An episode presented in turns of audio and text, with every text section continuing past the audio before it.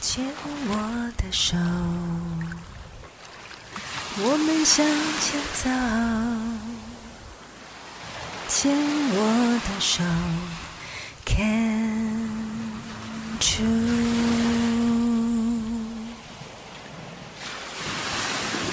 牵我的手，我们向前走。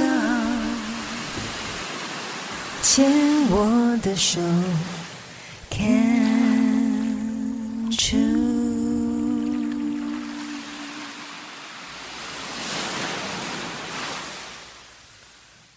牵手之声，跟着佩霞学快乐。在生命当中，很重要的是一个是我们自己的愿景，我们交朋友，我们结婚，然后再来就是下一代啊，拥有下一代这件事，我深深体会到，呃，真的不是每一个人都适合有小孩。早期。因为整个社会的结构，或者是整个呃社会的氛围，呃，或者是国家的政策，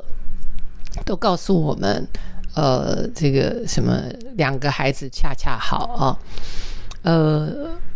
呀，或者是再更早一点，就像我这个年纪的时候，呃，我是五年级生啊，他们对他们是这样讲的，我是五年级生。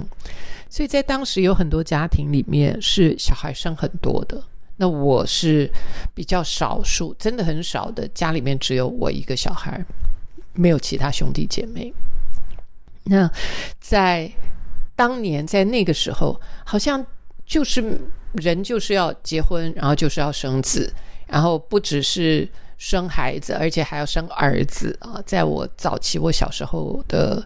那个那个时代里面。然后有很多我妈妈的朋友，因为无法生小孩，或者是生不出儿子，也受了很多的苦。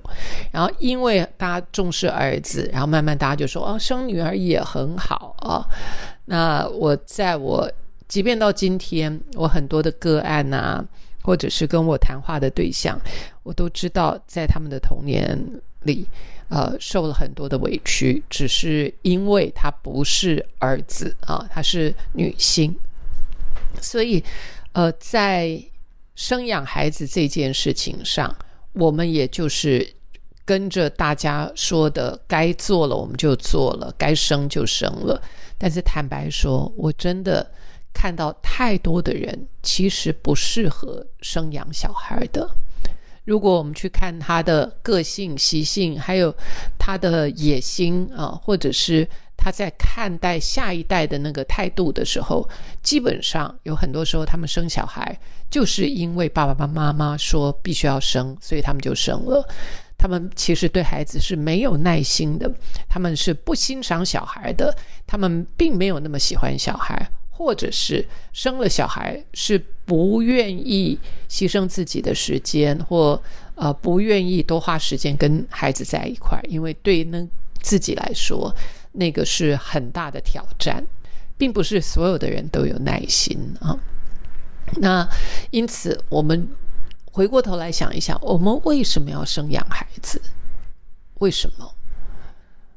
嗯，我不知道你的理由是什么。那我很清楚，我自己是非常喜欢孩子的内挂的，所以对我来说，我很自然在我生养孩子的整个过程里面，你大概都没有听过我抱怨过，因为我很清楚，生养孩子是我自己要生，我就得养，即便孩子的父亲亲生父亲他没有花时间，没有花金钱，没有花心思。对我来说，我都没有抱怨，因为生养小孩是我想要做的事，因此我就完全负起这方面的责任，包括在财务上，在金钱上。那当然，呃呃，不是每一个人都跟我一样，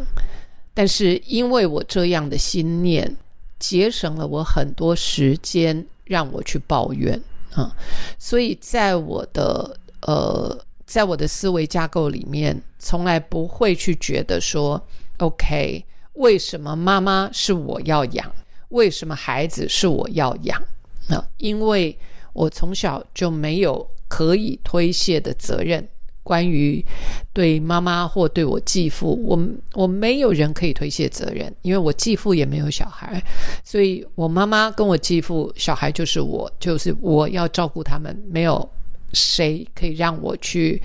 呃推卸责任，或者是要愤怒发脾气或不甘愿或不公平，完全没有这个对象啊。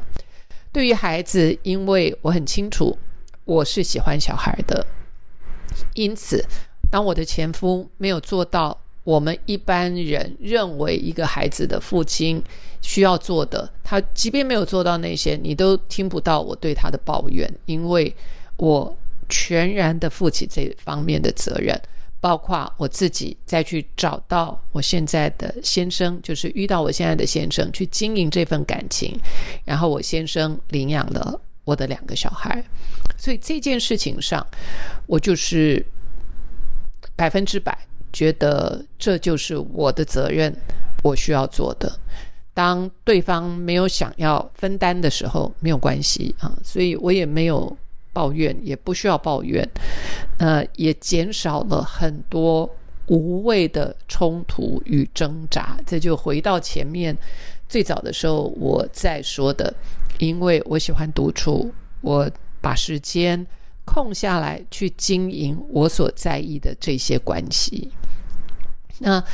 一个女的人，一个女人要照顾两个小孩。基本上就不是一件容易的事啊，就是包括教育啊。当然，我很庆幸，我很幸运，后来碰到我的先生，他在这个部分也帮了我很大的忙。但是当时我决定要离婚的时候，其实都没有那些条件，就是很单纯的，我知道我离了婚，带了两个小孩，我就必须要工作。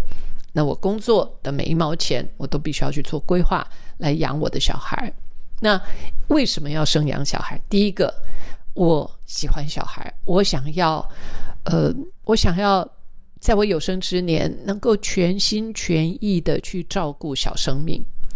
所以在呃带养小孩的时候，我虽然会有一些疲惫，甚至于自己的身心都还不够，呃，还没有准备好，因为我永远不知道带小孩其实是会碰到一些状况的。虽然不知道，但是我很庆幸，我在很早的时候，我一开始要生养小孩之前，我就开始去学习心理学，所以我做了万呃做做了万千的准备。当然，那个所有的准备都还是会有呃不够完善的地方，但是我做了万全的准备。我尽可能的在生养小孩之前，把我能够念到、我所能够触及到、能够碰到、能够知道的这些资源，我都尽可能的收集，然后也让自己完全沉浸在那个心理学里边，儿童心理学或者是亲子教养上。那